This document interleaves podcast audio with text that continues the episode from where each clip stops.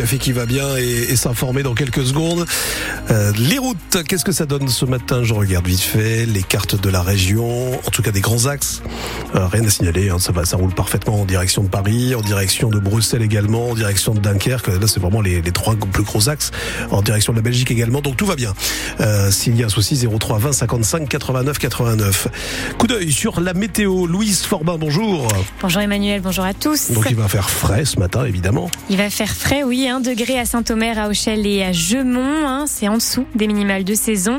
Et de la pluie prévue euh, ce matin euh, dans le nord et le Pas-de-Calais. On aura peu de chance euh, d'apercevoir le soleil aujourd'hui. Belle mais difficile victoire des Lensois hier soir. Après leur large défaite face à Arsenal mercredi en Ligue des Champions, Lens n'avait qu'une idée en tête, gagner leur match face à Lyon. Les Lensois l'ont emporté 3 buts à 2 face aux Lyonnais pour cette 14e journée de Ligue 1 de football. Une victoire difficile car l'OL, dernier du classement, a sans doute fait un des meilleurs matchs de sa saison. Mais la rencontre a prouvé que les Lensois sont capables de rebondir et c'est le plus important pour Ruben Aguilar, le défenseur lensois. Dans la vie d'un sportif, euh, dès le lendemain, il faut, se remettre au, boulot. On savait qu'il y avait Lyon qui arrivait deux jours après, on savait qu'il allait avoir de la fatigue. Voilà. C'est sûr qu'on aurait aimé euh, repartir euh, d'Arsenal avec un autre résultat. C'est pas le cas, on a pris une belle gifle. Donc à nous d'être costauds, à nous d'être solidaires, d'être tous ensemble et, faire face. Et voilà, ce soir, c'est ce qu'on a montré. Parce que on gagne 3-2, on a montré notre force de caractère aussi. C'est jouer au mental et voilà, il y aura a des matchs où on est moins bon, mais il faut gagner. Il y a des matchs où on était bon, on avait 30 occasions, mais on perdait. Donc je pense que tout le monde préfère ce, on va dire, ce résultat-là. Des propos recueillis par François Launay. Et Lille face à Metz, c'est cet après-midi, autour du LOSC de jouer pour cette 14e journée de Ligue 1. Et les Lillois espèrent bien gagner ce match contre les 9e du championnat. Eux sont 4e et comptent le rester. La rencontre est à vivre sur France Bleu Nord dès 16h30 avec Adrien Bray. Coup d'envoi à 17h. L'assaillant qui a tué un Allemand à Paris était fiché S. L'homme âgé de 26 ans était connu de la justice pour son islamisme radical et ses troubles psychiatriques. Hier vers 21h, il a tué un jeune homme allemand et a blessé un homme d'une soixantaine d'années et un homme étranger.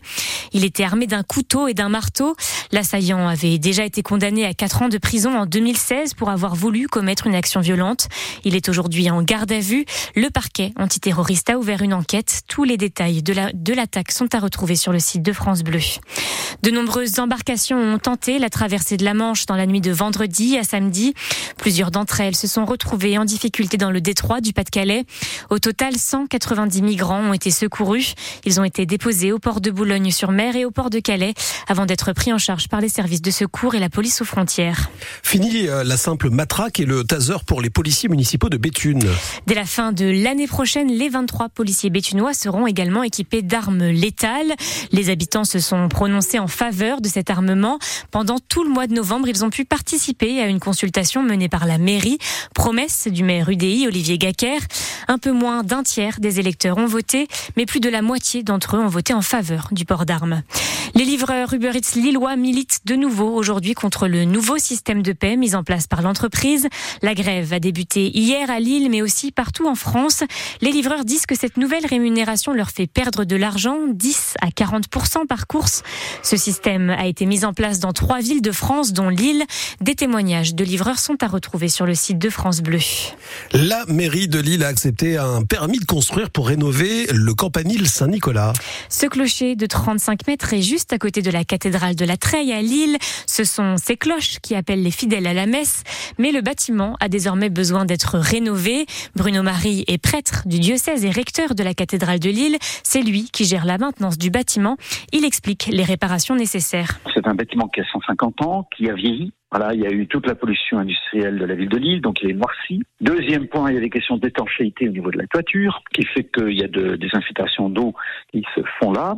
Et puis troisième point, par exemple, il y a une horloge sur la façade du campanile qui euh, ben, n'existe quasiment plus. Quoi. Le cadran de l'horloge a, volé en éclat, donc il n'y a plus d'horloge au campanile. Il y a juste deux cloches sur les six qui peuvent fonctionner. Nous sommes amenés à restaurer ce campanile. C'est une remise en état, donc on va ravaler les différentes façades et les quatre euh, du campanile, on va refaire l'électricité et on va refaire la toiture, de telle manière à ce que ce campanile soit de nouveau en état et qu'il soit beau. Des propos recueillis par Victor Girard. Ces rénovations devraient durer au moins 2-3 ans car la cathédrale doit d'abord trouver des financements. En attendant, le campanile devra se contenter de ces deux cloches restantes. Un feu d'artifice a lieu ce soir à 20h45 à Lens-Liévin. Il est organisé dans le cadre des festivités de la Sainte-Barbe.